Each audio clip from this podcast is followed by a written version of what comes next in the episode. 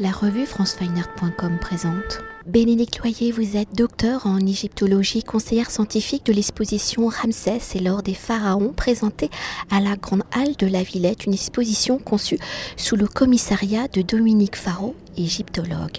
Alors présentant 181 œuvres de l'Égypte antique pour sa première présentation en Europe, l'exposition Ramsès et l'or des pharaons a pour volonté de faire découvrir la vie, le règne, la postérité de l'un des pharaons les plus connus de l'histoire de l'Égypte, Ramsès II, troisième souverain de la 19e dynastie né en 1305 avant Jésus-Christ, qui va régner de 1279 avant Jésus-Christ jusqu'à sa mort en 1213 avant Jésus-Christ, soit 66 ans de règne où sa tombe fut découverte. Là, vous allez peut-être me contredire, je ne sais pas si mes informations sont totalement bonnes, et fut donc découverte en 1737 alors que sa momie fut découverte, elle, en 1881 alors qu'elle avait été transférée dans la tombe de la reine Inpadi.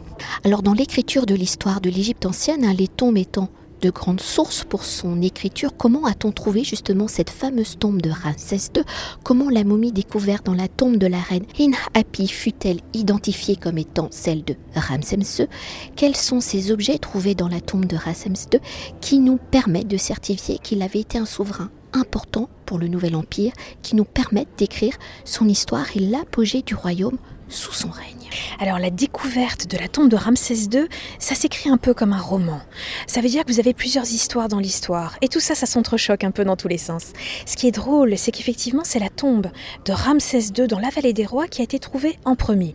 La vallée des rois était connue comme étant une sorte de, de terrain d'exploration, notamment pour toutes les familles de pilleurs qui habitaient à côté et qui savaient qu'il y avait encore des trésors que l'on pouvait récupérer et éventuellement vendre. Alors la tombe de Ramsès II, était malheureusement dans un très mauvais état parce qu'elle était sur le chemin de l'eau. Alors il pleut très rarement en Égypte, mais quand il pleut, ça vous noie un village en 15 minutes. Et donc la tombe avait entièrement été recouverte de boue. On avait comme ça des fragments dans tous les sens. Et malheureusement, c'est très vite aperçu que la tombe ne contenait pratiquement plus aucun trésor. Et il a fallu attendre le 19e siècle pour que subitement on se rende compte que la momie de Ramsès était visible, qu'elle existait toujours. Franchement, pendant des, des dizaines d'années, on pensait qu'on n'avait plus aucune trace de ces rois. Et votre Ramsès, il a eu des tribulations post-mortem assez extraordinaires, puisqu'il était d'abord dans sa tombe, puis il y a eu une première vague de pillage aux, alentours du règne de Ramsès IX. Donc on est avec les, les successeurs de Ramsès. Et donc, on a pris le roi et on a sans doute changé en fait de cercueil. Il a en fait un cercueil de secours. Ce n'est pas le cercueil originel. Il a d'abord été déposé dans la tombe de son père, Séti Ier, où il est resté pendant un siècle.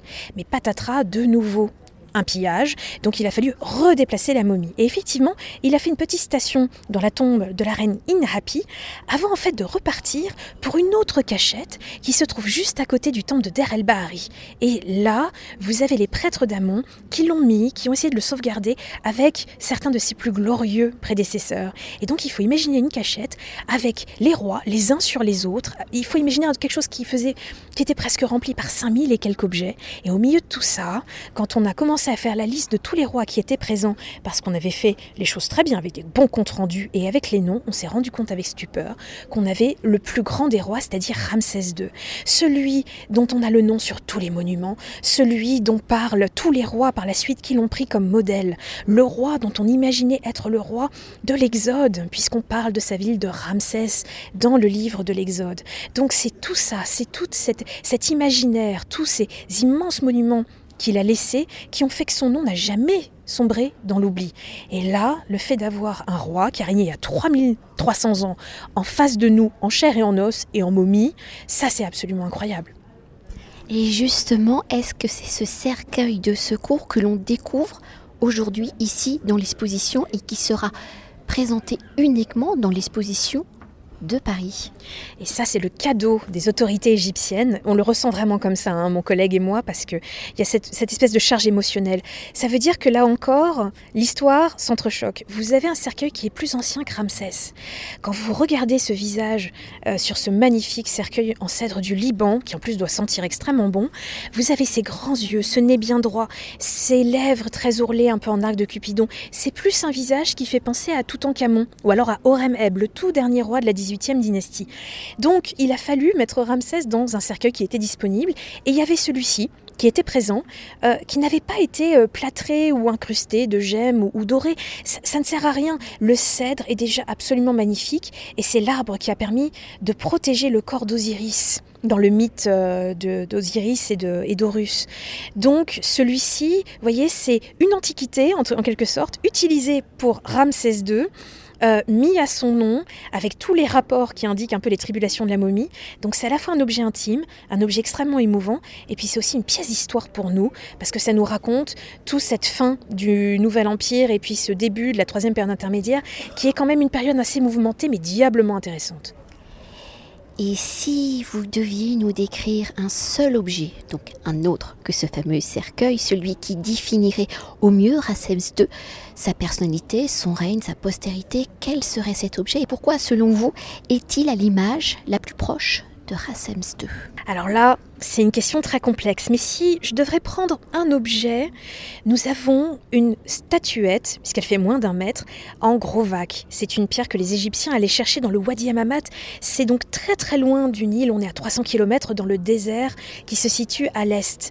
Et vous avez cette représentation de Ramsès prosterné, en train de tenir devant lui une sorte de petit hôtel, donc il faut imaginer un objet par-dessus. Et cet objet, bizarrement, est très petit par rapport à, l'image colossale de Ramsès, et au lieu d'être avec un roi régnant absolu, vous êtes avec l'image même de la piété personnelle. Et il a ce némès, donc cette fameuse coiffure rayée, qui est une sorte de coiffure en lin empesé, il a ce visage qui est le visage de Ramsès, très doux, avec ce nez bien busqué, ses joues bien rondes, cette petite bouche légèrement souriante. Et il incarne vraiment ce qu'est le roi, c'est-à-dire un dieu sur terre qui rend hommage au dieu et qui sauve l'Égypte tout le temps, tous les jours et pour l'éternité.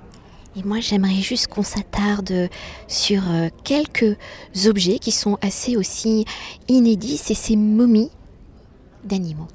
Et eh bien ces momies-là, en plus, elles sont toutes neuves en quelque sorte, puisqu'elles sont sorties euh, de, des sables égyptiens en 2018. Donc c'est vraiment quelque chose qui est en lien avec la recherche actuelle. Et vous avez un panaché de ce que l'Égyptien a réussi à momifier. Et grosso modo, il a momifié tout ce qui a crapahuté, volé euh, ou vécu euh, en Égypte. Et on a notamment une momie de lionceau, ce qui est absolument extraordinaire. On n'en avait pas, pas beaucoup, voire pas du tout, hein, à ma connaissance. on a également des cercueils d'ibis, de crocodiles, bien sûr nous avons des chats, euh, on a des représentations également de, euh, petits scarabées et euh, des cercueils de scarabées qui sont un peu en format mini et qui sont aussi extrêmement intéressants et particulièrement représentatifs de l'Égypte ancienne. Le scarabée, c'est vraiment le soleil au levant, c'est une image qu'on retrouve partout. Mais pour s'attarder sur cette momie de Lonceau, elle va au-delà de la momie parce qu'elle est aussi dessinée. Et oui, on dessine aussi sur les linceuls de façon à pouvoir redonner à l'animal ses capacités dans l'autre monde. L'idée en fait d'une momie, c'est de vous préserver au maximum pour l'éternité, mais que de l'autre côté, vous puissiez vivre exactement comme sur Terre. Et c'est ça en fait ce qui est la beauté aussi de l'Égypte, c'est qu'on pense très souvent aux funéraires, à la mort, à ces choses qui finalement sont assez lourdes et parfois euh, qui, nous, qui nous rebutent un tout petit peu. C'est tout le contraire. L'Égyptien, c'est celui qui essaye de rester en vie et d'avoir la vie pour l'éternité. C'est pour ça que c'est un très beau message qui nous parle encore aujourd'hui. Merci beaucoup. Mais je vous en prie, avec un immense plaisir. Cet entretien a été réalisé par franceweiner.com.